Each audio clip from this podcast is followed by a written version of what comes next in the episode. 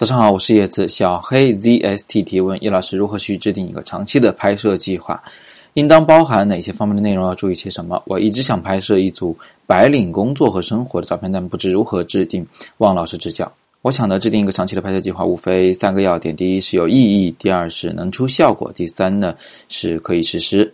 有意义的事情呢，主要从两个方面来考虑。第一呢，是对自己要有意义，也就是说这件事情啊，要是你由心而发的，要是你有所感悟，想表达些什么，然后再来拍摄的，而不是一味的去迎合他人的关注的热点。只有真正的由心而发的艺术呢，才可能是好的艺术品。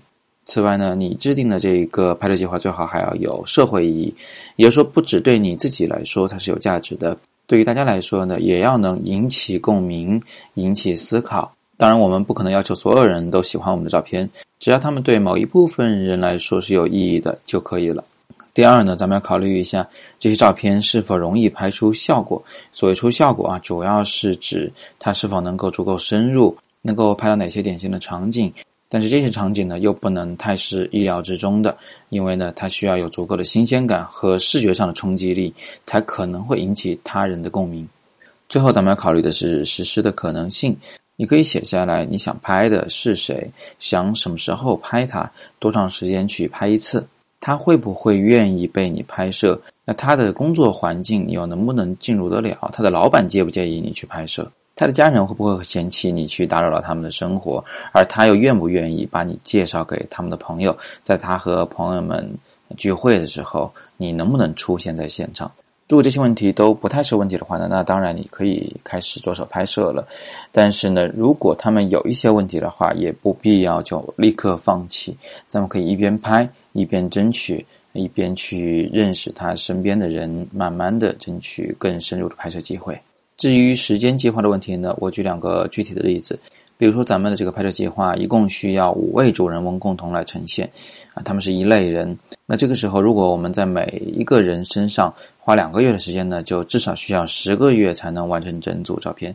不过在实施过程中可能没有那么顺利，我们打他其中有两到三位可能会因为各种各样的原因而无法继续下去，或者是拍出来的效果不佳。于是我们总共要拍摄八位主人翁，一共需要十六个月来完成。每个月一共有四个星期，每个星期如果我们去拍摄两次的话，一次放在周末，一次放在平时，这样生活和工作都能兼顾得到。每个月能拍摄八次，而两个月也就是十六次之内，你要完成所有照片。另一种情况是，如果你想进行一个更长期的拍摄，而拍的是同一个人物，比如说我拍李李，计划至少要两年才能完成的时候，你就应该把拍摄间隙拉长，一个星期两次的拍摄可能会太骚扰他的生活了，难以长期的坚持下去。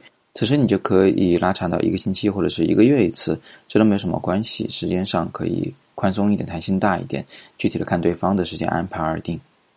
当然，我并不是说这样的话你就不用去跟他见面了。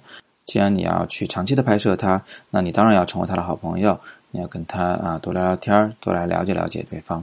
这不仅有益于你去记录他的生活，而且呢，也有益于他去适应你的镜头。当然，在如此稀疏的拍摄过程中呢，为了不让我们手生，我们可以在其中穿插着一些练习的计划。比如说，随身携带相机进行街拍啊，比如说拍拍自己的家人等等。总之呢，每天都要拍一些照片，不要停下来。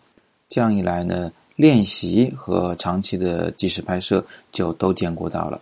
前天晚上我讲了南极的行摄故事会，我们也把我拍摄的南极的照片制作成了十二张一套的纪念明信片。喜欢的朋友可以点本页顶部小篮子国际摄影二次协会。然后再点底部的进入公众号，底部菜单中央那个小卖部就可以购买了。每天早上六点半，摄影早自习，不见不散。